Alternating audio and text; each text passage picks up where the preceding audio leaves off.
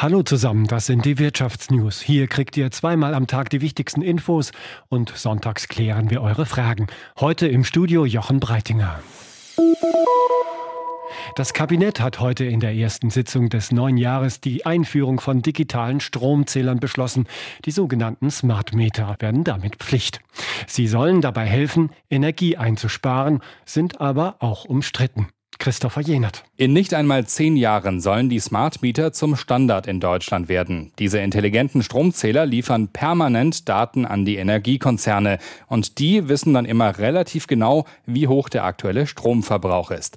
Man selbst soll diese Infos übrigens auch bekommen. Die Smart Meter sollen eine Voraussetzung dafür sein, dass die Energiewende funktioniert, weil die Menge an Strom aus Wind und Sonne permanent schwankt. Manchmal gibt es zu viel Strom, der dann womöglich günstiger verkauft wird. Manchmal ist es aber auch weniger. Mithilfe der Smart Meter sollen dann im Optimalfall die Geräte im Haus nach unseren Wünschen stromsparend automatisiert werden können. Also zum Beispiel Wärmepumpen könnten optimal geregelt dann laufen, wenn im Netz genug Strom ist. Oder das Ladegerät für das E-Auto oder die Spülmaschine in der Küche. Mindestens aber sollen die Menschen mehr über ihren Stromverbrauch erfahren und vielleicht an der einen oder anderen Stelle noch etwas einsparen. So zumindest die Hoffnung.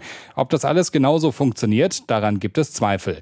Datenschützer machen sich Sorgen, was da alles übermittelt wird und dass so Verbraucher noch durchsichtiger werden als ohnehin schon. Die Verbraucherzentrale weist auch darauf hin, dass Hacker theoretisch in die Systeme eindringen könnten. Die einzelnen Unternehmensteile eines Konzerns können alleine mehr wert sein, als wenn sie Teil des Ganzen sind. Das ist die Idee hinter der Aufspaltung von Konzernen. Und häufig stimmt das auch, sagt Bianca von der Au. Jüngstes Beispiel ist die Abspaltung des Sportwagenherstellers Porsche vom Mutterkonzern Volkswagen. Seit dem Börsengang im Herbst vergangenen Jahres ist die Porsche-Aktie um mehr als 20 Prozent gestiegen. Im DAX sind einige Firmen, die aus ehemaligen Großkonzernen abgespalten wurden.